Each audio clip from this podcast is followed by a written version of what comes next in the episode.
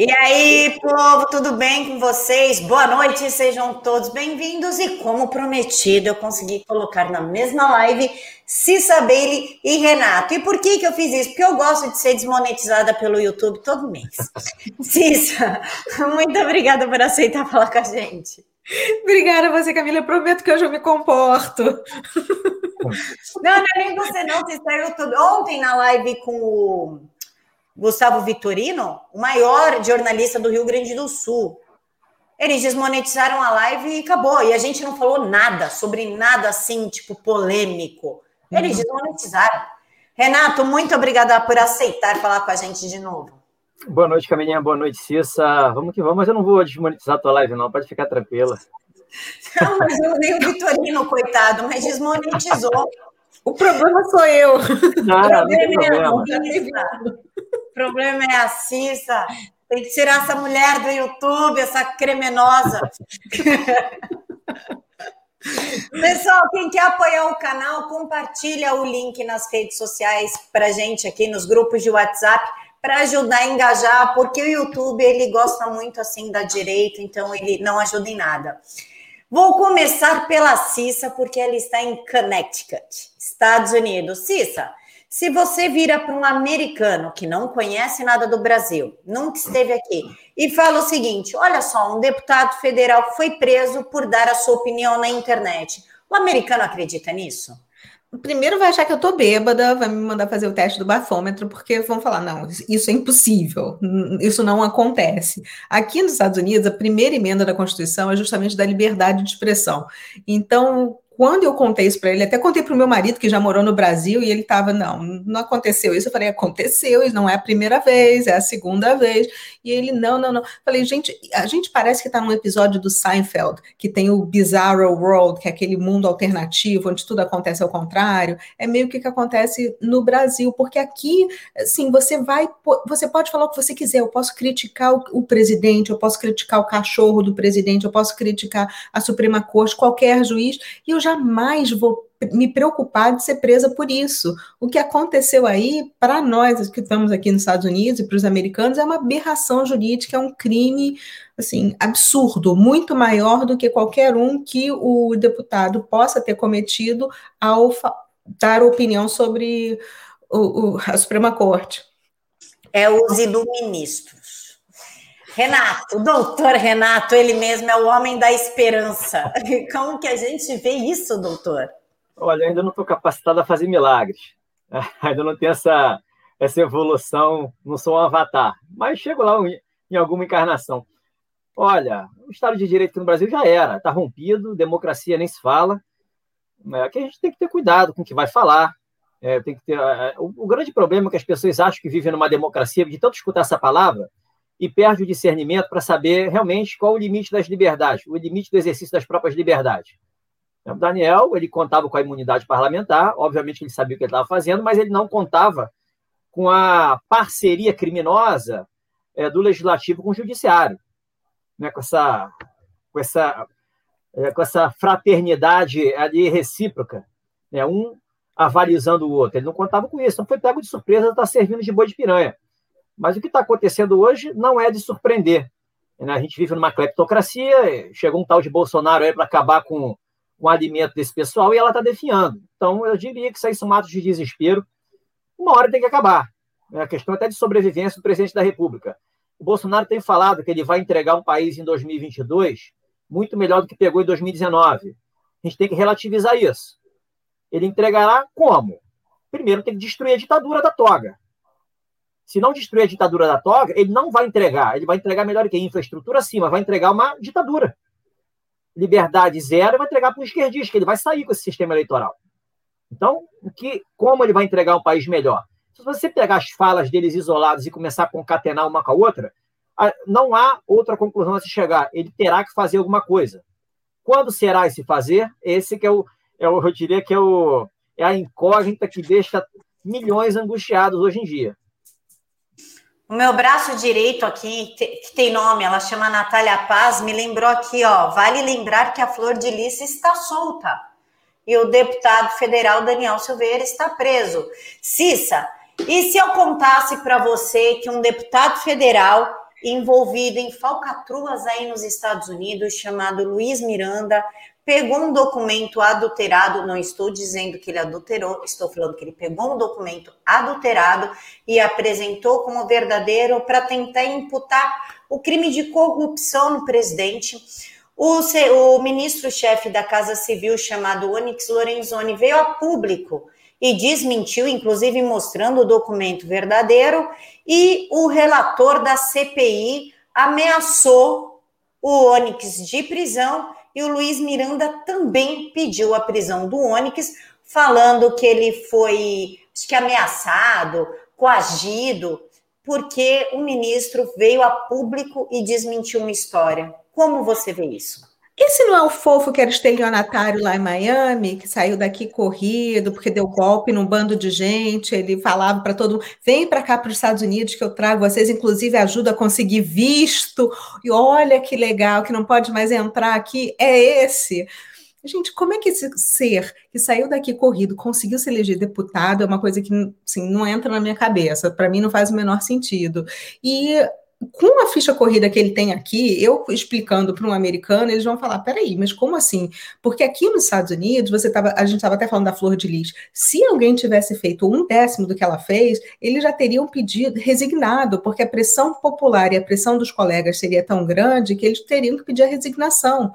Então, no caso dele, a mesma coisa. Um deputado desse que não pediu resignação fez uma acusação falsa a esse ponto contra o presidente com documentos falsos. Aqui é caso de ser cortado na mesma hora, até pelos partidos, porque os partidos iam falar: não vou me associar com isso. Aqui também, graças a Deus, nós só temos dois, quer dizer, tem você pode sair como independente, tem um verde que ninguém sabe, mas é, é, completamente diferente porque existe uma coisa que se chama accountability, que você é responsável pelos seus atos e você não pode. As pessoas aqui têm vergonha de andar na rua e de serem chamados de criminosos. Então, o fato de ter alguém aí no Brasil que tem uma ficha corrida feita dele, que se elegeu deputado e que agora tenta fazer é, acusações caluniosas contra o presidente, inclusive forjando provas, é, é um absurdo que não entra na cabeça de nenhum americano. Só quero fazer uma correção. O Onyx ele é ministro da Secretaria-Geral da Presidência. O ministro da Casa Civil é o Ramos, tá? Só para fazer esse adendo para não levar as pessoas a erro. Doutor e Renato. Eu adorei o discurso dele, desculpa, adorei. A entrevista que ele deu na PAN, né? É, foi super firme, gostei muito. Achei que ele realmente saiu defendendo o presidente, coisa que os colegas deles deveriam ter feito e não fizeram. Eu apoio ele, inclusive, para chefiar a SECOM, porque o Onyx manda bem demais. Renato. Olha, Camila, não existe vácuo no exercício do poder. Hoje, é, o, o, o, exercício do poder executivo é feito apenas na área administrativa, usando-se ali a, as forças é, militares para construir estradas, essa parte de burocracia que não tem nem como se judicializar a todo momento, até porque as pessoas nem sabem o que está ocorrendo. Né? Fora isso, o governo está parado. As leis que são aprovadas são um sacrifício, né? as leis para privatizar a Eletrobras, Correios, coisas que é uma exigência criada pelo, pelo Supremo, que não existe na Constituição. Você tem que privatizar com base em autorização do Congresso, é uma criação jurisprudencial para fragilizar o presidente da República. Se aceitou. Todos os ataques hoje à presidência da República são aceitos como se fossem normais. Nada acontece por parte do Poder Executivo, não há uma reação. Né? Sempre a ladainha dizendo, não, é assim há 35 anos, há 40 anos e a gente não pode fazer diferente. Isso aí que se vendeu essa história, que não pode fazer diferente. Se vendeu porque não se sabe usar o direito que tem diferente. Então, você vai se postergando, se postergando. Até quando? É, é o que todo mundo gostaria de saber. Até quando? É o que está acontecendo hoje, ah, vou prender o Onix por isso, por aquilo. Ou seja, é o, é o poste urinando no cachorro, a tromba balançando o elefante. É a coisa mais natural do mundo. Gente que deveria estar atrás das grades, ficar se dando de valentão, achando que domina o país, coagindo, ameaçando o presidente da República e seus ministros a todo momento. E isso está sendo permitido, está sendo aceito, porque não se fez nada. Não adianta falar que vai fazer isso ou aquilo e, e, e nada ser implementado. Eu nem, eu nem, não é nem questão de cobrança, eu não estou cobrando absolutamente nada, porque eu não sei o que o presidente sabe, eu não sei lá o que o miolo sabe, então eles que sabem o momento exato de agir. Mas aqui de fora, para quem está assistindo, a gente não consegue entender. Ó, eu, eu busco aqui uma, eu diria sempre um conforto psicológico é, presumindo a inteligência de todos que estão no comando da operação, bota ali o Bolsonaro, o general Heleno, aqueles ali que estão no miolo, o Ramagem, né, e poucos mais do que esses devem saber alguma coisa, e procuro dar sempre benefício que eles são inteligentes, sabem o que estão fazendo, tem um comando de tudo. É o serviço de inteligência à disposição e na hora certa vai ter que haver uma reação. Mas é, o, a, o, que eu procuro fazer é o seguinte: o que eu não consigo explicar, eu não, evito julgar. Né? Evitar julgar, porque aí você acaba sendo leviano. E tem uma coisa: quem é a terceira via? Não existe terceira via. É, hoje é o Bolsonaro e o governo contra os inimigos da pátria. É simples assim. Não há terceira via. Então, adianta bater no presidente, cobrar do presidente? Não adianta. Porque ele não vai fazer nada que ele não entenda, é, é, de, modo que ele, é, de modo que ele não entenda que seja a hora de fazer. Então, é simples assim. A gente tem que dar o benefício da dúvida, porque não é uma opção. E diante das, dos não fazer né, do governo, nada especificamente hoje dá para é, chegar à conclusão de que o presidente está corrompido pelo sistema, ou de que está levando vantagem, ou que está protegendo os filhos, essa ladainha. Eu não, eu não faço esse tipo de conclusão. Apenas procuro dar o benefício da dúvida e aguardar, por mais, de, por mais que me incomode assistir essas, essas aberrações repugnantes e impunes. Posso fazer uma perguntinha? É claro. sério isso mesmo? Estão querendo prender o Onyx Lorenzoni porque eu perdi essa parte. É sério isso? É bravata. É sério. É, é verdade. Então, a gente já vai falar da CPI. Eu só vou mostrar aqui para a Cissa que Renan Calheiros convoca o Onyx e ameaça prender o Onyx, tipo, o Onyx, entendeu? Que loucura! É. Isso não dá para explicar para americano. Isso aí meu marido me coloca para fora falando que eu sou doido, que agora eu enlouqueci de vez. Não, mas ainda tem mais, tá aqui, ó. Renan diz que vai convocar Onyx e ameaça prender o ministro. Ele diz que o Onyx, por desmentir, coagiu testemunha. Testemunha do quê, cacete? O documento é falsificado. E ele que estava acusando erroneamente o presidente, como assim? Agindo de uma fé. É, então. Ô, Camila, mas... é, é, a questão aí tem. Por que, que o Renan ameaça prender todo mundo que fala coisas que ele não gosta? Porque tem um braço da Polícia Federal que faz esse serviço sujo. Tem um braço da Polícia Federal que faz esse serviço sujo. Quem comanda esse braço da Polícia Federal que faz esse serviço sujo? Quem comanda esse braço da Polícia Federal que faz esse serviço sujo cumprindo ordens criminosas, ordens ilícitas? Essa é a questão. Sim. É o Bolsonaro que está intervindo na Polícia Federal? Óbvio que não diretor-geral da Polícia Federal assiste isso de camarote por quê? Por que, que deixa? Por que, que permite? Por que, que não blinda os agentes federais? E o ministro da Justiça? Inclusive, Cissa, o, sabe o iluministro Dias Toffoli? Ele ah. que falou que ele é inocente num processo que, e no, numa delação que ele estava envolvido. Tipo, não, eu sou inocente, pode ativar. Ah, viu? Ele falou que é inocente, tá vendo? Então ele é inocente. Foi isso que aconteceu? Agora ele foi pego conversando sobre um esquema de venda de sentenças com o Rui Costa, o petista Rui Costa. Que fofo. E para ficar mais bonito, o Gilmar Mendes, também um iluministro, declarou o Sérgio Moro suspeito, inclusive para falar do Instituto Lula e também no caso Triplex. Decisão vale para os casos do sítio de Atibaia e de imóveis em São Paulo e os processos voltam à estaca zero. O Supremo Tribunal já reconheceu a parcialidade de Moro ao condenar Lula no caso Triplex. Como, como você, na, morando nos Estados Unidos, visualiza uma Suprema Corte assim? Eu tô assim, de queixo caído ainda. Eu, eu, eu que falo pra caramba, tô sem palavras, o que é difícil. Gente, eu tô horrorizada com o que está acontecendo. Isso é um absurdo, porque um, um membro da Suprema Corte sendo investigado com provas, continuar na Suprema Corte já é uma aberração para qualquer um que mora aqui.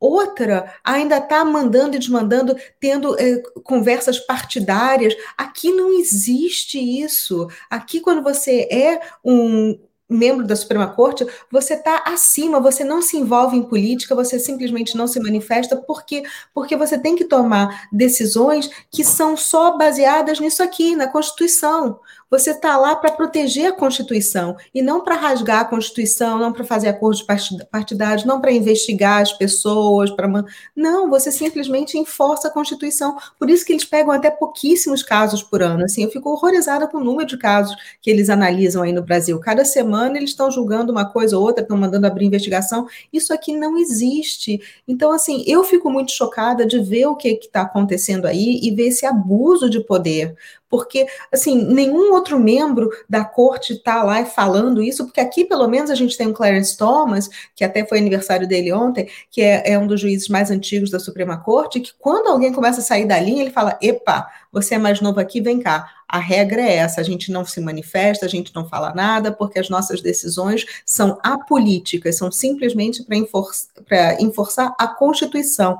Acabou. O que está acontecendo aí, esse, esse Parece um, um, polvo, né? Uma lula, digamos assim, que está com os tentáculos aí tomando conta de tudo. É um absurdo. Um, um STF que está acima dos outros poderes é, é uma aberração para qualquer americano. Eu estou de boca aberta, juro por Deus. Doutor Renato, nos explique essa mágica do Toffoli envolvido num processo e dizer que é inocente. Não, eu sou inocente. Ah, viu? Dá para confiar, pô, é amigo. Mas aqui o Estado de Direito está rompido. Direito é vontade. Né? E vontade de quem? De quem está acima, quem se acha acima de tudo e de todos. Então, se vendeu a ideia de que o tribunal está acima de tudo e de todos, é, os outros poderes aceitam e a gente está assistindo a manifestação disso na prática. Então, qualquer coisa que eles façam é impune e a gente está assistindo, torcendo, vai ficar na torcida, né? Eu sempre confio, minha visão espiritualista da vida me dá certeza de que algo vai acontecer né, porque os pilantras não conseguem controlar a humanidade, eles não determinam o destino, da, destino do país. Então, assim, você consegue controlar ali com muito treino seus pensamentos, né, suas emoções e suas ações, mas depois que você faz alguma coisa, aí sai do teu controle. É nisso que eu confio, no imponderável. E por enquanto, olhando o que está acontecendo aí, por esses fatos, realmente dá um desânimo né? mas a minha confiança são nos fatos, é, nas incógnitas que estão sem resposta, aí que acontece nos Estados Unidos, né? O, as personalidades, especificamente do Bolsonaro é, e do Trump, é, não, não, são, não são compatíveis com o tipo de comportamento que eles adotaram a sair do Trump lá nos Estados Unidos e o que o Bolsonaro está aceitando aqui com uma passividade, isso não é compatível com a personalidade dele. Então, para mim, tem algo por trás e numa hora vai ter que acontecer alguma coisa. Cissa, um senador daqui, conhecido como senador de Pevate, saltitante, enfim, ele tem um monte de apelido, mas na verdade o nome dele é senador Randolfo Rodrigues. Ele pediu para que o Twitter, Facebook é, calasse o presidente Bolsonaro, porque, segundo ele, por muito menos tiraram o presidente Donald Trump das redes sociais. Como você analisa é, um senador pedindo a censura de um presidente da República, porque esse presidente diverge das opiniões dele.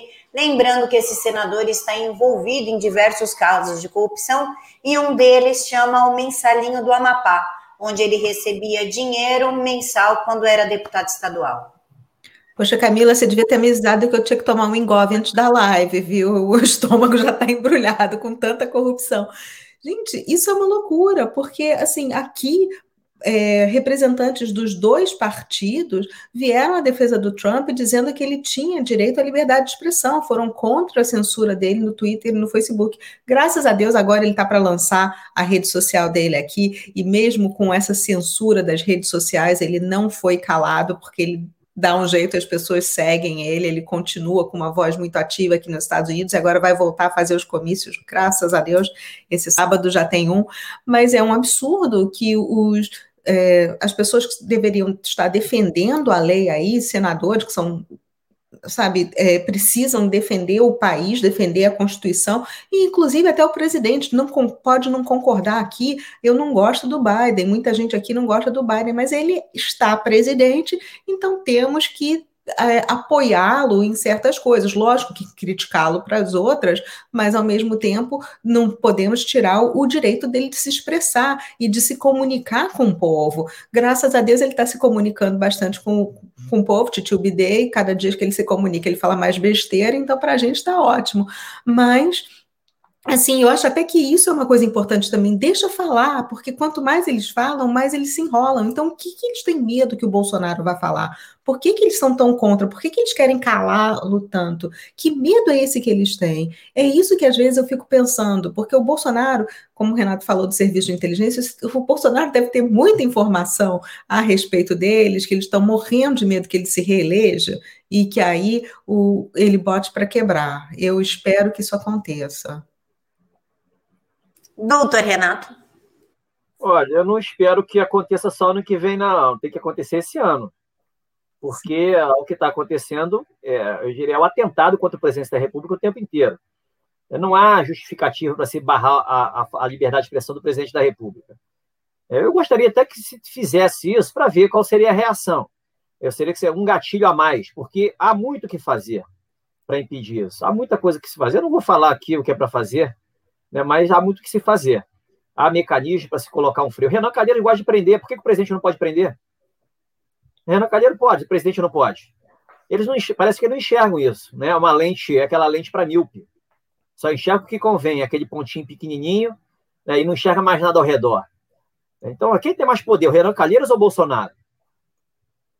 Quem tem o direito mais na mão, Renan Calheiros ou Bolsonaro? Quem que está acima de, todo, de todos os poderes? É o Supremo ou o chefe de Estado? É, a Constituição não dá poderes ao chefe de Estado? Não dá poderes? Que Constituição é essa? Mas qual a assim, Constituição? A pois é, que Constituição é essa? É a Constituição que o Supremo diz que é, ou é a Constituição que todos nós lemos e que enxerga ali coisas interessantes que podem ser aplicadas? Então, assim, há o que fazer. A questão é, por que não se faz? Não compete a mim, eu não sou presidente da República, não sei que o presidente sabe, é ele que tem que responder isso. Ele já tem, eu, sempre bato na tecla, né? Tenho batido na tecla. Bolsonaro disse lá atrás, um, um, dois meses atrás, mais um pouquinho, eu sei onde está o câncer do país. Vocês têm que dizer o, o que, que eu tenho que fazer. Se vocês apoiarem, né, a gente vence essa guerra. O apoio ele já recebeu, a sinalização ele já recebeu. Significa, a minha conclusão óbvia, com base no que ele disse, já vencemos a guerra. A guerra já está vencida. Mas para as pessoas assistirem isso, enxergarem, precisa da concretização do ato final. Esse ato final ainda não veio. Ele está, eu diria, em tramitação. Ele, ele, age, ele está sendo elaborado secretamente, uma hora terá que se materializar. Porque eu presumo que o presidente tem a palavra que vai fazer cumprir a sua palavra. Eu não, jamais presumi e nunca presumi que o presidente fosse um bravateiro. Eu não, não acredito nisso, não passa nisso pela minha cabeça. Então, eu preciso confiar no presidente da República. Porque sem ele, a gente está frito. Essa é a realidade. Já eram liberdades, o país vira uma próxima Argentina. Então, não há opção. Ah, mas a gente não entende por que de não fazer nada? Paciência, eu também não entendo. Entendo, dizer, eu tenho minhas, minhas, ali minhas especulações. Né? Mas é, incomoda? Incomoda. Você viu o que está acontecendo em Araraquara? Né? As pessoas passando fome, né, coisas aberrantes estão acontecendo. O governador da Bahia ameaçando o presidente, falou que não vai ter motocicleta, que vai mandar prender. É um senador é, falando que vai prender. Todo mundo gosta de prender. E todos ali devendo a justiça vão falam que vão prender com uma facilidade do mundo. Ou tem a Polícia Federal dentro do próprio quintal, né, fazendo a segurança da própria casa, do jeito que quiser. Né, e praticamente quem, quem deveria comandar a Polícia Federal fica ali assistindo de camarote essas aberrações. É uma banda podre, da, basta uma banda podre da Polícia Federal para manchar a imagem da instituição. Por mais que a, a grande maioria da instituição faça um belíssimo serviço aí pelo país, é, desbaratando um monte de falcatruz e prendendo gente. É, mas é esse, essa banda podre que está dando as caras hoje e está oprimindo a, a, população. Até quando vai continuar assim? É, é a questão, cuja resposta vale alguns milhões de dólares, né? Quer posso comentar? Fazer, desculpa, posso fazer uma pergunta? Pelo seguinte, eu estou vendo que aqui nos Estados Unidos está muito claro de por que, que o, o Pence não agiu, por que, que o Trump saiu, ele não fez o discurso de concessão, ele nunca concedeu, nunca disse que perdeu a eleição, mas ele fez uma transição de poder pacífica. E agora está ficando para a gente cada vez mais claro do porquê que ele fez isso. Isso tudo faz parte de um plano. As pessoas estão acordando, o Covid aqui, ui, eu não podia falar, já foi embora, a gente não tem mais problema com isso aqui está é, tá todo mundo vivendo a vida normalmente, se ele tivesse continuado, eles estariam ainda bloqueando isso tudo e é, evitou-se uma guerra civil. Então, está sendo para a gente, de certa forma, a gente está vendo a luz no fim do túnel, porque a gente está vendo as auditorias, a gente está vendo várias outras coisas que vão levar, talvez, à volta de, dos republicanos. Então, eu não sei se você acha, Renato, você que está aí, que tem também um, alguma ação coordenada entre os dois governos, de certa forma, para trazer isso tudo à luz. Para mim, a única coisa que justifica o, o nada acontecer aqui, absolutamente mais nada justifica. Nada. Tem que ser uma coisa tão impactante que justifique retroativamente a aceitação de tantas aberrações. É, a aceitação da implantação de um Estado criminal e sem regras. Só isso justifica, mais nada justifica. Na minha modesta opinião. Né? Mais nada justifica.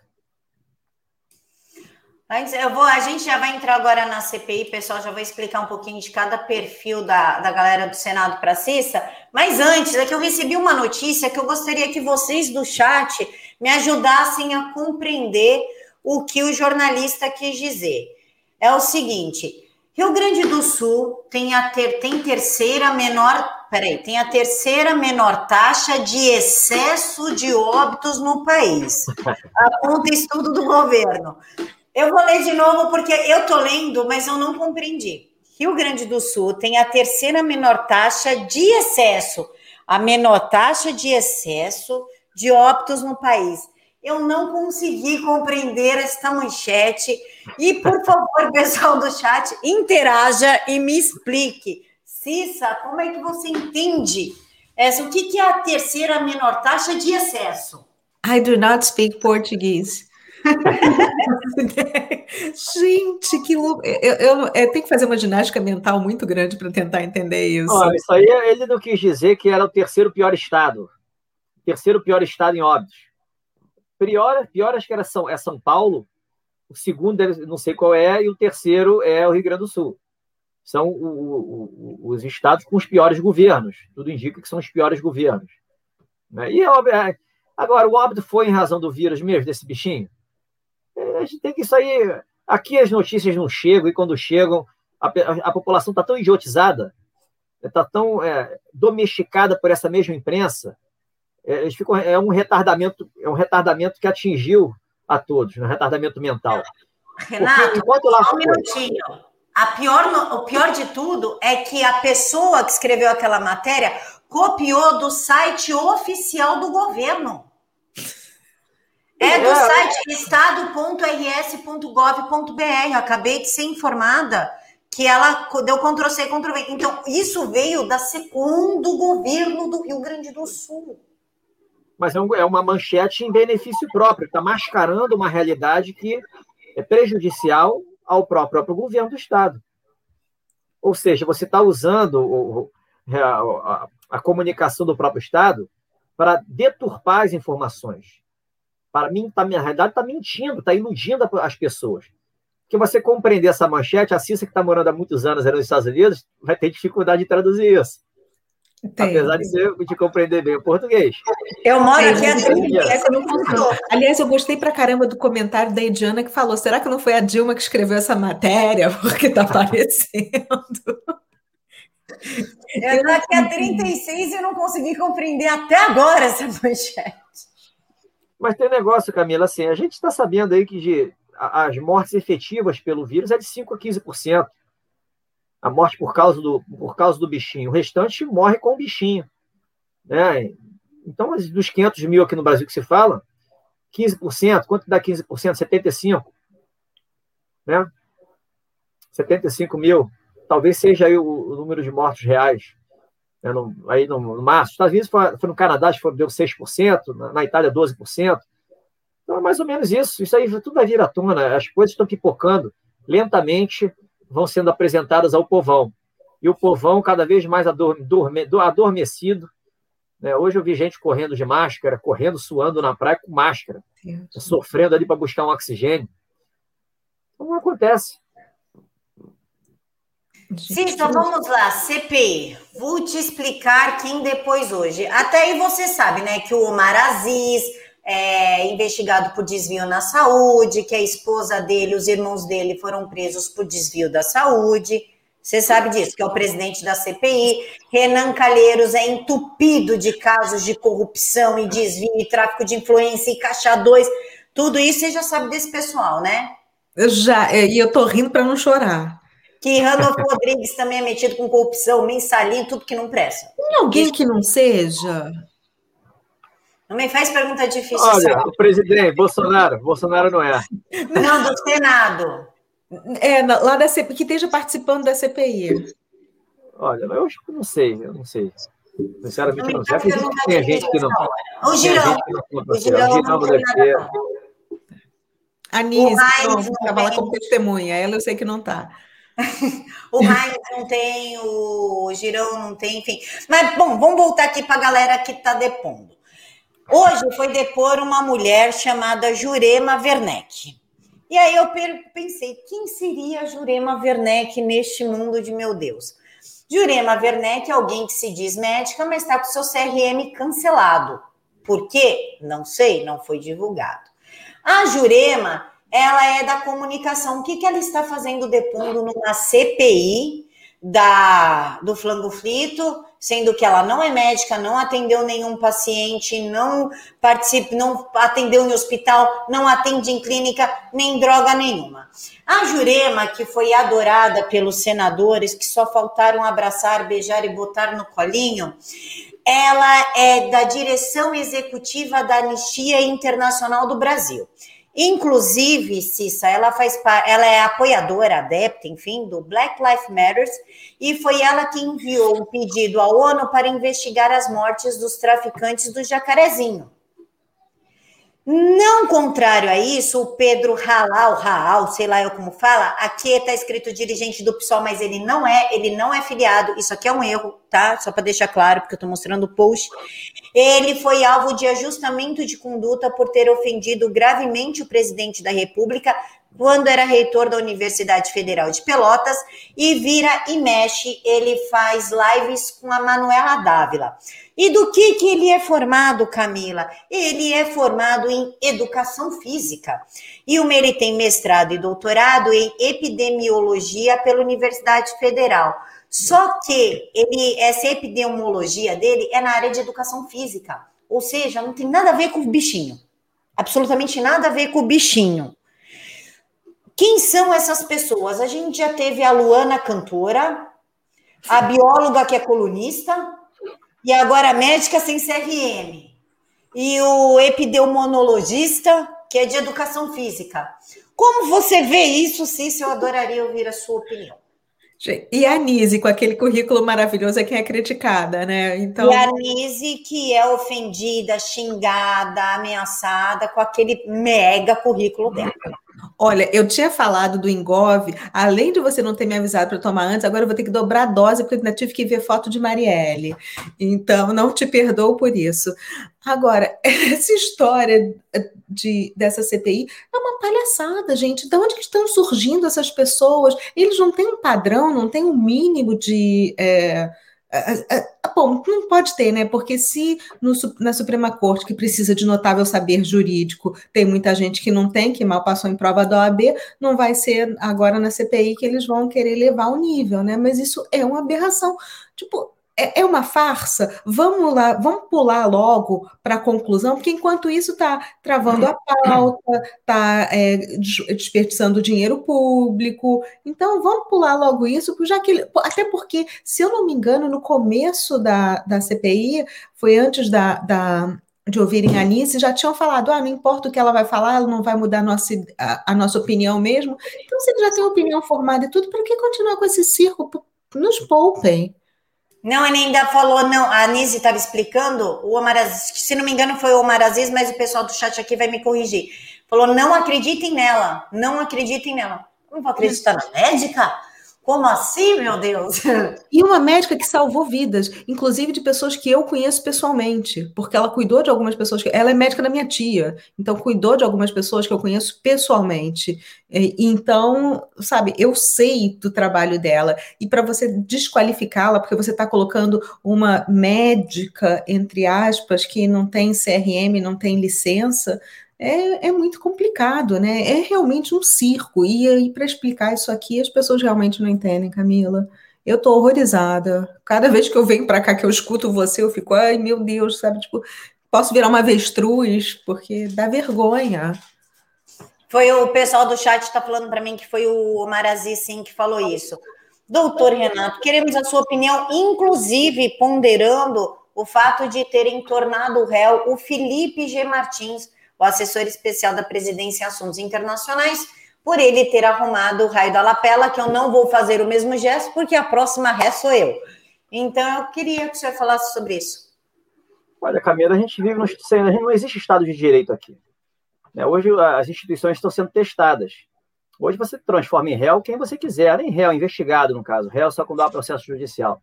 Então, o que está acontecendo hoje não dá nem para ele levar em consideração, analisar à luz do direito. Ele virou réu hoje. Tem processo hoje? Foi processado? Ah, sim, ele tem 10 dias, inclusive, para responder ao é, processo.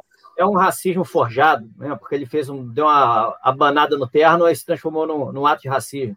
Isso é uma palhaçada, isso é, é, você inventa uma factoide e você usa o processo judicial para perseguir as pessoas. Por que, que você aceita isso? As instituições disfuncionais, poderes disfuncionais, e a gente está assistindo de camarote. É, em relação à CPI, eu, eu me apego ao que o Bolsonaro fala. Essa CPI não vai dar em nada estão achando que vai arrumar alguma coisa comigo aqui na CCPI, é isso, só isso que eu me apego. Eu não levo em consideração nada que acontece lá. É por isso que eu não assisto. Né?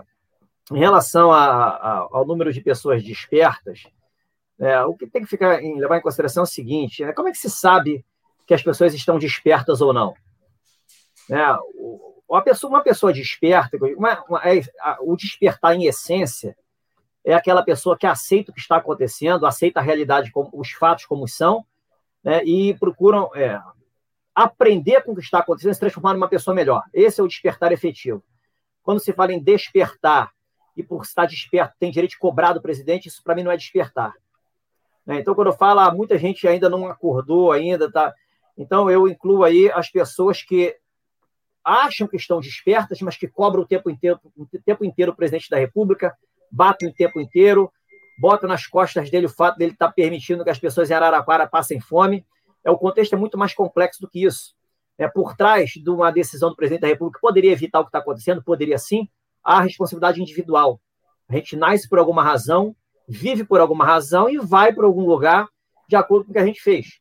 Então, é esse sentido de despertar que eu falo. Estou vendo aqui um, o Leandro ali, ó, fale por você, não fale por todo mundo. Eu falo por mim, efetivamente. Cada um é responsável por suas decisões, pelos seus atos. Mas que as pessoas estão ainda, muitos estão inconscientes, por mais que defendam o presidente, estão. Isso é negar isso é uma, é, é, eu diria que não é, é um estado de despertar. É, quantos que apoiam o presidente estão com medo da, do bichinho? Estão buscando ali uma injeçãozinha no braço? É, isso é despertar? As pessoas estão despertas? Não, é, eu falo, não é errado você querer a imunização. De modo algum. Siga a tua consciência e vai com fé. É isso que você deseja? Sim. Mas você ficar com medo do que está acontecendo, não ter confiança, isso para mim é um não despertar. Né? O, o, fato do Bolsonaro estar tá segurando ao máximo uma ação mais dura, ele sabe a razão de qual, qual seja.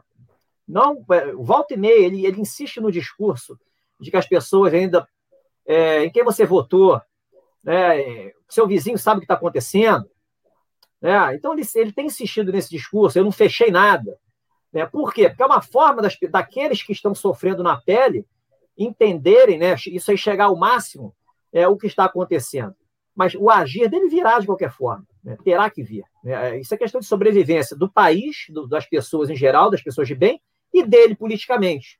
É porque, como está hoje, é, é ninguém tem que ter dúvidas que ele sai em 2022.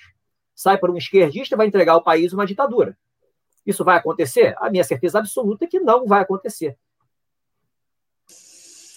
Cissa, aqui em São Paulo, nós temos um cara chamado João Dória. João Dória ele foi salvo pelo Supremo Tribunal Federal. Na verdade, todos os ministros, todos os governadores foram, tá? Por quê? O que, que os ministros falaram? Olha, governadores, tudo bem que vocês roubaram, desviaram, fizeram compra sem licitação, superfaturaram, pegaram o dinheiro que o presidente enviou para combater a pandemia e pagaram folhas de funcionários, fizeram jardins milionários, como foi no caso do Wilson Witzel. O Wilson Witzel, inclusive, é réu por 400 milhões de reais, que ganhou o direito de falar na CPI de forma secreta, ou seja, ele vai poder mentir à vontade, a população não vai poder rebater.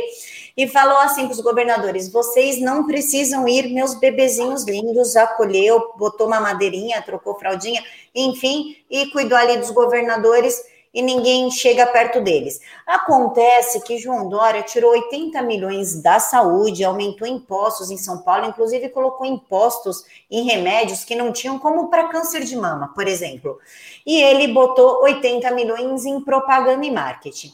Ontem foi aprovado na Assembleia Legislativa do Estado de São Paulo que o senhor João Agripino, que é o nome de João Dória, pegasse um empréstimo de 8 bilhões sem que ninguém saiba o que ele vai fazer com esse dinheiro. Lógico que o PT ajudou, afinal, amigos estão sempre juntos. Só queria saber se esse dinheiro será para São Paulo ou para a campanha do ano que vem. Por óbvio que é para a campanha do ano que vem, isso não nos resta dúvida. A minha pergunta para você é, Cissa, um governador que fechou hospitais durante a pandemia do flango flito, que tirou dinheiro da saúde, que não investiu 25% na educação, conforme obriga a Constituição, que botou, aumentou impostos de alimentação, medicação, tirou a gratuidade de ônibus de idoso, é, desviou dinheiro, colocou outdoor em Campo Grande durante a pandemia com o nosso dinheiro, agora tem acesso a 8 bilhões sem ninguém falar nada. Eu gostaria da sua opinião. E detalhe, ele é candidato à presidência, ele já anunciou a sua pré-candidatura. Gente, eu fico assim, passada. Mas ele já recebeu aqueles respiradores que ele comprou da China, assim, que o Ministério da Educação tinha comprado por X, ele comprou por 10 vezes X, ele já recebeu aqueles lá ou ainda não? Não, também não. Ai, que fofo.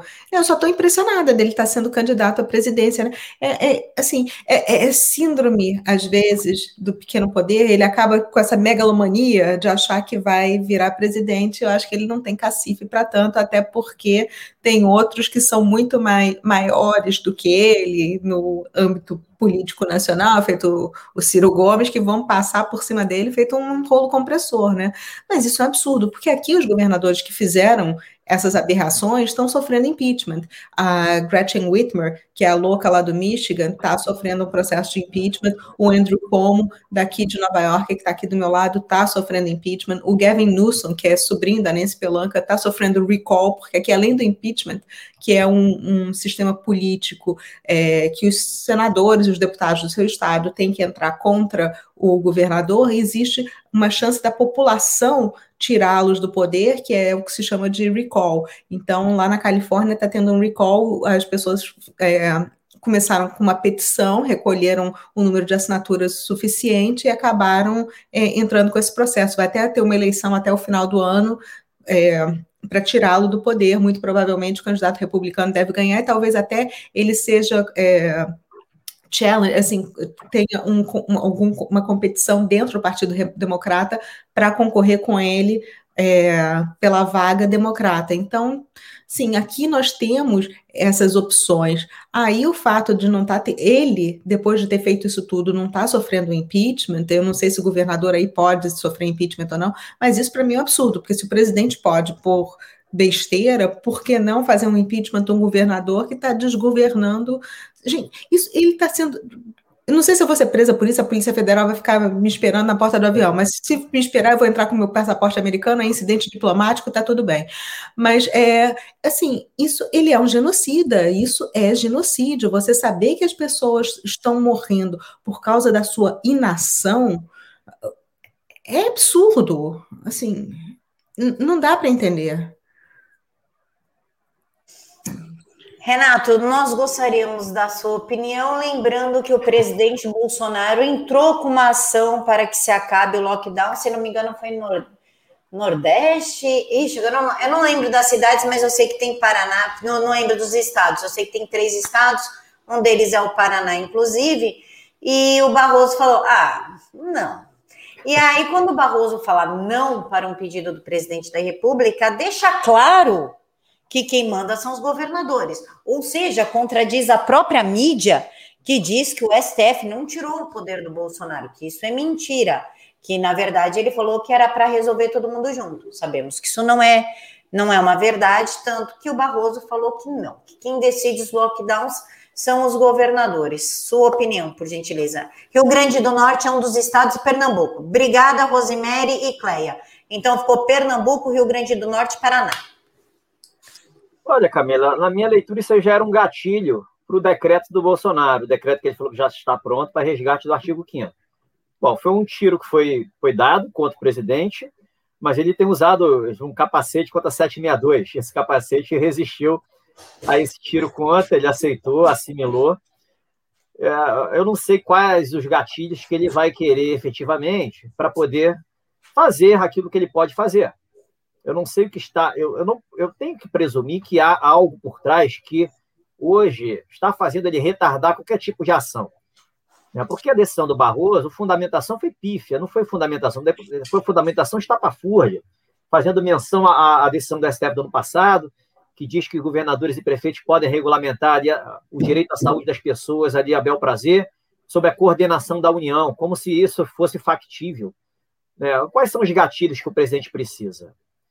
É, eu tenho, eu tenho sempre defendido, né? O Estado hoje está prontinho, né? O estado de coisas está prontinho, né? O mundo dos fatos para justificar qualquer coisa que o Bolsonaro faça, qualquer coisa, qualquer coisa. Ele pode usar uma regra de direito que quase não é usada. Na verdade, eu nunca vi sendo usado pelo presidente da República, que é prender em flagrante, como Renan Calheiros e o Omar Aziz adoram. O presidente da República tem muito mais razão para usá-la hoje do que qualquer outro, como chefe de Estado, chefe supremo das Forças Armadas ele pode construir uma solução com base no sistema jurídico, uma solução que não esteja em manuais, mas tenha base jurídica constitucional, como é o caso do decreto de resgate do artigo 5 seria uma, uma espécie, um misto de intervenção federal, com o apoio das Forças Armadas 142, e pode fazer qualquer coisa que seja necessária para colocar a ordem na casa, é, sendo uma medida mais drástica, porque ele é representante popular, ele tem hoje milhões né, à sua disposição que legitimam qualquer ação que ele faça. Não, não tem nada a ver com golpe.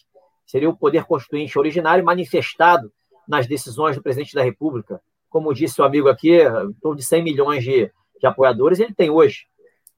É, então, assim, o que está faltando, só o presidente pode, pode responder. Essa bola está. Até porque, quando ele fala que já deu aviso, agora vai agir e não age, é só ele é, que absorve né, aquelas críticas, absorve ali o, é, uma suposta perda de credibilidade na palavra, ele continua apanhando, sendo fustigado pelos outros poderes. Então, por que, que ele está aceitando tudo? Só ele pode responder.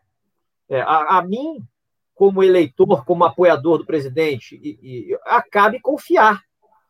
Cabe confiar que ele sabe o que está fazendo, que ele não perderá o ponto de agir, né, aquele que ele chama de ponto de inflexão, está chegando o ponto de inflexão, a mim só cabe confiar, não tem mais o que justificar. Que gatilhos não faltam. Gatilhos efetivamente não faltam, aberrações não faltam, decisões criminosas não faltam, né, arbitrariedade de governadores e prefeitos não faltam, roubalheiras não faltam, ataques do legislativo não faltam, não falta absolutamente nada. Então, por quê? A palavra está com o presidente da República. A mim, cabe confiar, eu confio no time, eu falo, eu tenho frisado, a, a minha é, confiança é que seja algo tão impactante que justifique retroativamente tudo que não se fez. A aceitação de todas essas aberrações, seja das pessoas passando fome em Araraquara, seja lá do, do Daniel Silveira, que está passando está passando, do Eustáquio, de outros ali. Tudo bem, agiram ali, brigaram com o sistema sem ter condições de, de de se defender do sistema, sim. Agiram com um pouquinho de falta de discernimento, sim. Exageraram, não tiveram como lidar com o sistema.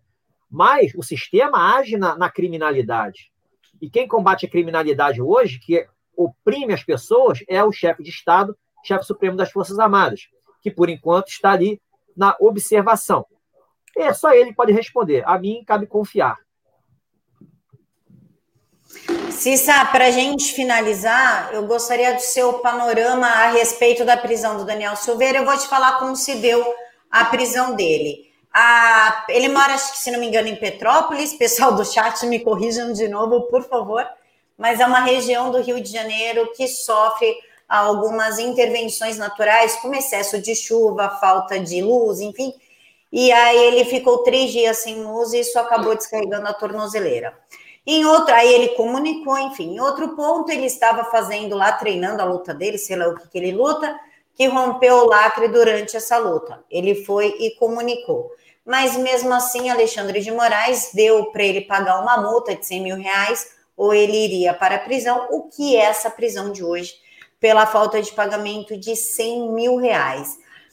Como é que você, na, na sua concepção, como você analisa a prisão de um deputado federal preso por falar e agora preso por não ter 100 mil reais, o que é positivo para a gente? A gente sabe que ele não roubou, né? É bem legal ele não ter 100 mil reais. É, como é que você vê isso? Pois é, isso que é tão. Assim, é uma, é uma aberração tão grande, porque para mim a prisão de um deputado não é o que me choca. O que me choca é o motivo, por ele ter falado coisas que eles não concordam. E, e assim, ele tem feito tudo de maneira correta. Gente, ele é uma pessoa que ele tem mãe, eu não sei se tem pai, mas tem é, mulher, tem filhos. Fazer isso dessa maneira arbitrária, tirando uma pessoa do convívio familiar, do convívio social, principalmente já num momento de pandemia, onde a família está mais fragilizada, é uma coisa absurda. Assim, é, eu, eu não sei, aí no Brasil eu vi que soltaram presos porque eles não podiam ficar presos, porque se o bichinho pegasse eles, coitadinhos, iam morrer, então vamos soltar todo mundo. Mas esse deputado que não oferece risco de fuga, absolutamente nada, pode ser preso de uma maneira tão arbitrária, sem ter, é, sem poder se defender dessa forma. Isso para mim é uma aberração. Eu não entendo como isso pode acontecer e como as pessoas podem simplesmente achar que isso é normal, tá, tá tudo bem. N não pode ser assim, sabe? Os colegas deles, sabe? Tipo, qualquer um deles pode ser o próximo. Então, se eles não falarem agora, o, que, que vai acontecer? A gente vai viver numa ditadura que a bel prazer qualquer um pode ser preso? Assim, eu estou literalmente horrorizada com o que está acontecendo. Isso, para mim, é de uma aberração e é uma coisa que aqui isso jamais aconteceria, porque aqui existe todo um processo que.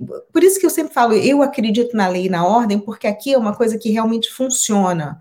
Por mais que nós tenhamos alguns juízes que são ativistas, porque aqui juiz é um cargo político, que você tem que ser eleito e tudo, então você tem alguns que são ativistas, nunca chega a esse ponto deles tomarem decisões, principalmente em relação à prisão, tão arbitrárias.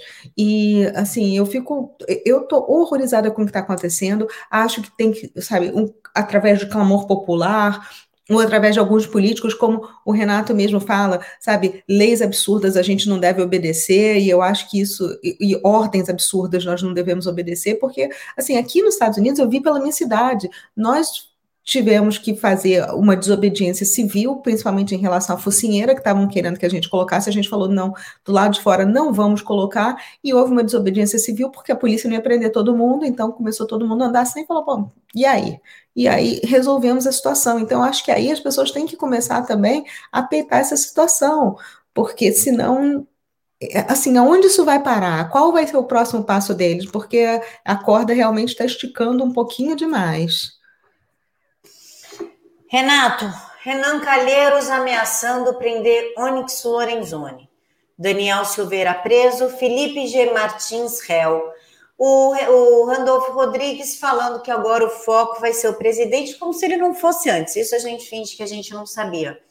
Como é que fica a estrutura do Estado? Que Estado? Isso aqui é uma bagunça. Isso aqui é a lei da lei da selva. É a lei da selva. Quem grita, quem grita que tem o poder da, que tem o poder da mídia a seu dispor, vence. Ele não tem vencido. Né? O, o, quem tem o poder efetivo hoje está no aguardo. Eu eu diria, eu presumo e eu confio que o bot será certeiro. Eu não tenho como deixar de falar isso. O bot terá que ser certeiro. É, é muita cascavel espalhada ali, matando as galinhazinhas, coitadas. As galinhazinhas estão ali e o fazendeiro está perdendo a suas, sua criação. Então a gente tem que esperar algo aí grandioso pela frente. Eu, olha, eu não sei o que, que me irrita mais, é assistir tudo isso é, passivamente, né, aceitando como é e confiando na mudança, ou escutar aqueles que dizem que são apoiadores dizendo ah, é assim mesmo, não pode mudar de repente, e você tem que fazer, defender a democracia, e que não pode fazer assim que vai ser golpe, e que você tem que fazer devagarzinho, não pode dar o cavalo de pau. Olha, são dois discursos que realmente é, eu prefiro o imponderável, uma, uma ação repentina que coloque fim nessa baderna. É nisso que eu confio. E eu, eu diria que se eu tivesse que apostar minha, minhas fichinhas, né, é nisso que eu apostaria. Não tem uma data, Camila. Eu brinquei com você dia 30 de setembro, ainda fico com essa data. Eu não sei porque veio na cabeça. Até 30 de setembro tem alguma coisa precisa acontecer, pelo menos para mostrar que esse pessoal que tem gente viva no Poder Executivo. O Poder Executivo não é só genir, a genir ficar tomando pedrada. Né? Alguma coisa vai sair dali para repor ordem na casa, porque o negócio está feio. Né? O Estado criminal sem regras, a lei do mais forte. É para isso que a gente é, é para isso que a gente pediu uma mudança de governo? Não, obviamente que não.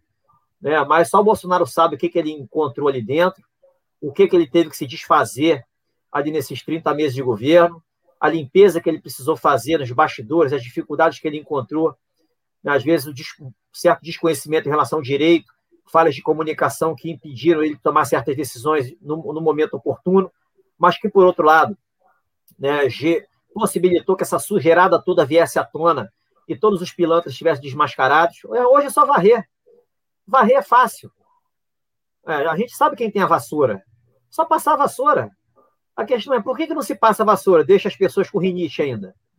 a população está com rinite. Tá? Eu não sei quanto ela vai aguentar. Mas vai acontecer a limpeza. Ela é inevitável. A gente não pode presumir que vai ficar assim para o ano que vem, que vai ter um governador de São Paulo como candidato, né, esses esquerdistas aí como candidato. Isso não vai acontecer. É, com todo respeito aí, eu, eu, tô, tô, não, eu não estou vendendo utopia, não, não estou vendendo sonho, não. Não vai acontecer. Isso não faz o menor sentido, pelo que a gente está vendo. O pessoal anda na criminalidade. Né? A Constituição é rasgada o tempo inteiro. Né? A manipulação de informações o tempo inteiro. O ativismo judicial é criminoso.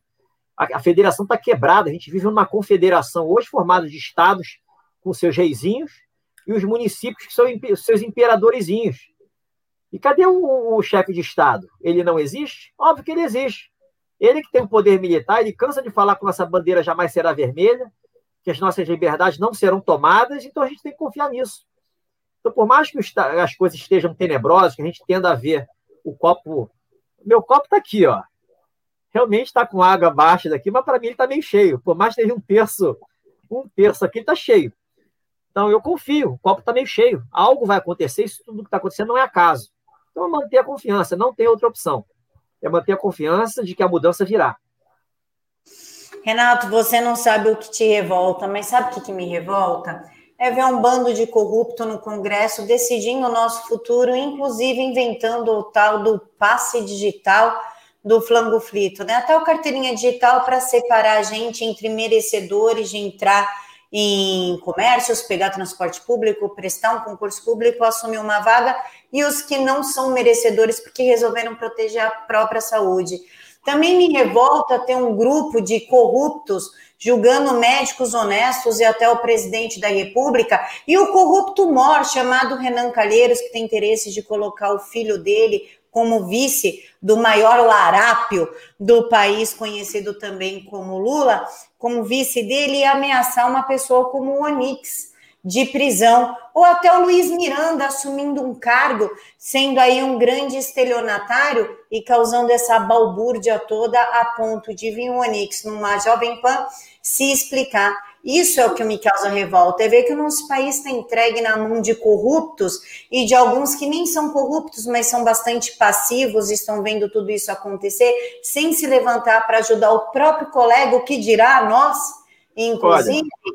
e ver que tem 11 ministros mandando e desmandando e acuando o presidente da República, enquanto a mídia tira de contexto, inventa história, cria narrativas para criar uma revolta na população. E essa é a minha revolta, é a gente não ter qualquer segurança jurídica e se falar muito, acabar sendo preso ou recebendo a Polícia Federal, como se nós fôssemos os bandidos, mas ver, por exemplo, o Supremo Tribunal Federal soltando o traficante como o tal do RAP, que inclusive fugiu. E essa é a minha verdadeira revolta.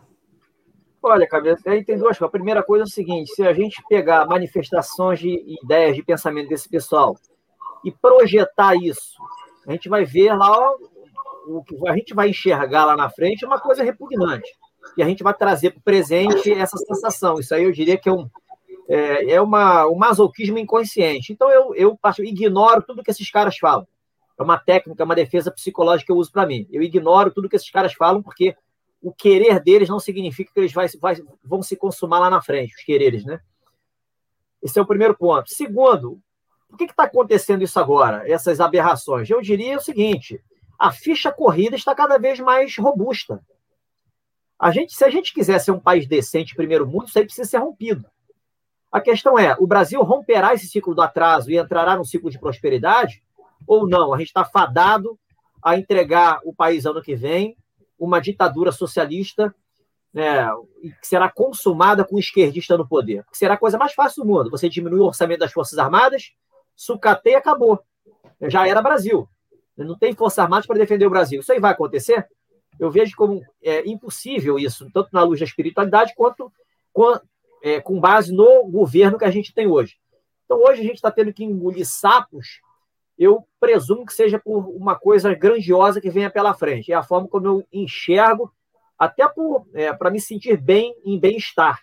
Esse é um trabalho para me sentir bem psicologicamente. Senão, cara, a gente adoece. Não tem como. Né? Eu concordo, eu entendo o que você está falando, mas a gente tem que arrumar meios para saber lidar com essa situação. Esse é o verdadeiro despertar da consciência. É você saber lidar com situações de sofrimento é que ficam fustigando a gente o tempo inteiro, que faz o tempo demorar a passar. Se você fica enfurnado nisso e não sabe lidar com isso, o tempo demora a passar demais e o sofrimento acaba sendo muito doloroso. Como é que você lida com essa situação? Esse é um desafio da vida. É, assim como eu procuro enxergar a situação.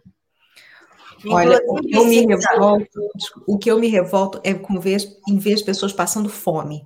Isso, para mim, é a maior urgência. Ver que tem pessoas que estão comendo gato do vizinho, essas coisas todas. E essa é a minha grande revolta, porque você vê um pai de família, uma mãe de família que queria trabalhar, não está podendo trabalhar, chegar em casa, olhar a geladeira vazia, às vezes não tem nem mais é, luz ou gás porque não estão conseguindo pagar essas contas, que aqui, pelo menos nos Estados Unidos, existe uma coisa humanitária que eles não estão cortando a luz e a água das pessoas. Eu não sei como é que está aí no Brasil. Acho aqui que... em São Paulo está.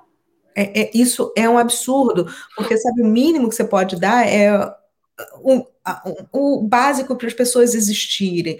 E aqui nos Estados Unidos, pelo menos, tem muita ajuda com bancos de comida. Eu não sei como é que está isso aqui aí no Brasil, mas eu conheço gente que está passando fome. Eu recebo mensagens o tempo inteiro de pessoas que estão desesperadas. E quando você tem filho, principalmente, esse desespero aumenta muito. E ver que eh, assim os políticos estão completamente indiferentes a isso, é de isso sim me revolta. Inclusive, Cissa, só já que você, a gente já conversou outro dia no vídeo sobre os perigos da China, o Partido Comunista Chinês, através do Yang Yaming lá, o embaixador que está aqui, aquele que foi para África, causou bagunça na África. Foi para Sri Lanka, bagunçou Sri Lanka. Chile e Argentina, agora está aqui no Brasil. Ele agora deu para postar artigos na revista Veja.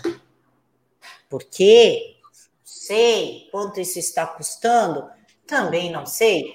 Mas, enfim, ele postou dois artigos na revista Veja, e um desses artigos disse que o Xi Jinping, ou Xixi na pinga, é, não liga para ideologias. O que ele quer é aproximação com o Brasil por uma questão comercial. E, inclusive, pediu para que os brasileiros confiem no Partido Comunista Chinês depois de todas as atrocidades que eles fazem na China.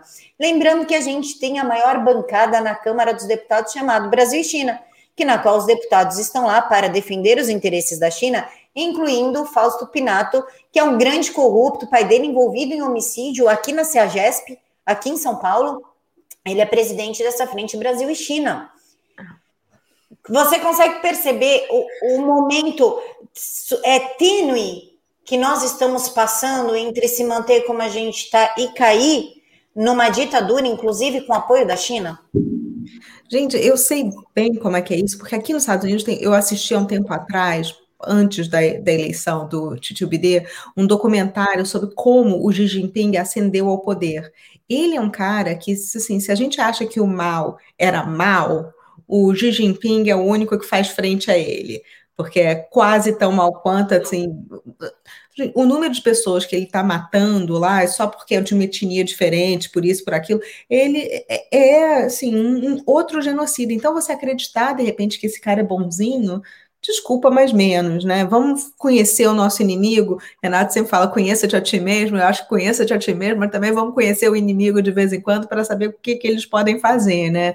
Não é à toa que a arte da guerra veio lá da China.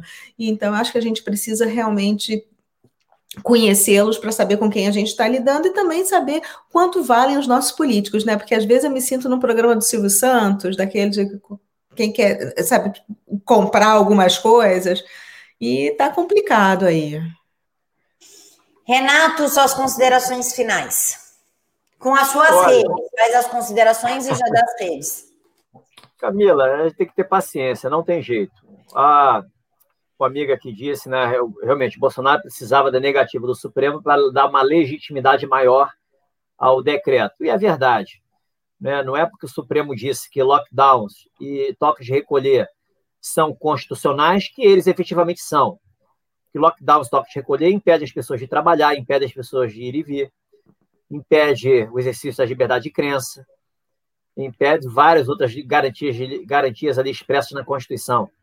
Então, assim, então hoje, eu diria que a legitimidade para a decretação, para a edição do decreto, melhor dizendo, está mais presente do que nunca. Então, vamos aguardar o que vai, vai acontecer. Tem que ter paciência, é um momento difícil? É um momento difícil, mas quanto pior fica, mais rápida a implosão do sistema. Isso aí é, há, isso é uma lei da vida. Né? Depois da tempestade vem a bonança. É exatamente isso que está acontecendo. A gente está no meio de uma tempestade. É, as pessoas no mundo têm que ver o lado da gratidão. A gente não está sendo atingido. Está né? Tá sendo atingido indiretamente, mais numa questão mental e emocional. Mas fisicamente, a gente está protegido. Né? Cada um sabe até onde pode ir nesse estado de coisas de opressão. Né? E a gente tem que saber lidar com isso. Ó, mas as pessoas passando fome. Pois é, é, é isso que incomoda mais. A gente vê os nossos irmãos aí sofrendo por atos de, de Lázaros da vida, Lázaros da política. Né? Hoje o Brasil é governado por Lázaros da política e Lázaros com toga. Né? E fica por isso mesmo, como eles dizendo o que é bom para a gente. É isso, é, é, diria que é o lado mais duro de engolir são Lázaros que têm endereço fixo. Se ele não precisaria de 270, 300 policiais, Forças Nacionais de Segurança, para pegá-los. Não, é, é, a coisa mais revoltante ainda, né? Então vamos ver o desfecho dessa história, manter confiança, tem que confiar no Bolsonaro. É o cara que está no comando da situação, que tem um sistema de inteligência à disposição e que é o chefe supremo das Forças Armadas. O Brasil hoje não se resolve com direito e com política. Né? A gente viu o direito política se transformaram numa coisa só, que é tudo politicagem.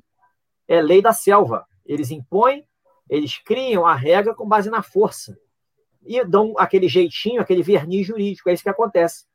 É assim que o país, o país terá jeito? Não, não é assim que terá jeito. E o presidente da República sabe disso. Ele sabe disso. Os discursos, se a gente pensar uma fala ou outra, ele sabe disso. É, então vamos aguardar o desfecho que será feliz. Eu não tenho a menor dúvida disso. Confiança sempre. Cissa? Ai, gente, eu tô aqui com a minha gata no colo. Gabriela ficou aqui o tempo inteiro, então eu só consigo pensar nisso nas pessoas passando fome. Então eu sabia, eu tenho um apelo a fazer para vocês. Quem puder, por favor, olhem para os vizinhos de vocês, olhem pelos familiares de vocês. Se vocês puderem, sabe, um prato de comida, qualquer ajuda, porque tem gente que está passando fome. Não esperem pedir ajuda. Vocês observem que está precisando, vão lá e ofereçam. E pode fazer anonimamente também. Aqui nos Estados Unidos isso é tão comum da gente se organizar e ajudar as pessoas anonimamente, porque, sabe, a gente não está fazendo isso pelo ego, a gente está fazendo isso pelo outro, e é isso que vale. Então, olhem pelos vizinhos de vocês, porque graças a Deus aqui não chegou ao ponto que está aí das pessoas estarem tendo que comer gato numa cidade. Então, por favor, quem puder fazer isso, já está fazendo muito por si próprio e pelo mundo. Canal, rede. Ai, canal... Vai chances, aproveita. É, eu esqueço. eu sempre esqueço. É, canal é Cissa Bailey, é, aqui no nessa plataforma no YouTube, no Telegram também é Cissa Bailey, ou Cissa, Bailey, é, é Cissa Bailey só, e Twitter também Cissa Bailey, e o Instagram, mas o meu Instagram é mais fofo, o Instagram não bota coisa de política lá não, e o Facebook é fechado para família, gente, então não me procurem por lá, porque lá eu não aceito ninguém. Então é só isso. Camila. As redes, Renato, você não falou, não falou nem telefone. Ah, Renato R. Gomes, no geral, é, YouTube, Telegram, é, que mais? Facebook, é, no Bom Perfil também, abri a, eu, tenho, eu tenho ajudado, né, fazendo propaganda, propaganda do Bom Perfil, que é uma rede muito boa, zero censura, né, e vale a pena lá abrir uma continha lá. E eu, eu vou deixar essa indicação, esse livro aqui, ó, Sistema Doros. Sistema Doros, do meu amigo Carlos Torres. É, um segundo para mudar o mundo. Excelente livro, ele retrata muito o que acontece hoje, eu diria que, para mim, vai ser o livro do ano. Não porque ele foi lançado esse ano, mas dos livros que eu já li e lerei, será o livro que é, gerou mais impacto em mim, né, pela, pelo conteúdo, pelas mensagens passadas. Fica aí a dica de leitura, acho que vale a pena. Pessoal, muito obrigada pela participação de vocês no chat, pelas perguntas, pelas correções. Agradeço bastante para não manter no erro. Cissa, muito obrigada. Doutor Renato, muito obrigada. Que Deus abençoe a todos vocês. Tenham uma boa noite, um bom descanso, porque a gente precisa descansar bastante para aguentar o dia a dia aqui no Brasil. E que o Papai do Céu mande os anjinhos dele para cuidar do soninho de vocês e que leve embora todos os pesadelos. Fiquem todos com Deus e até amanhã.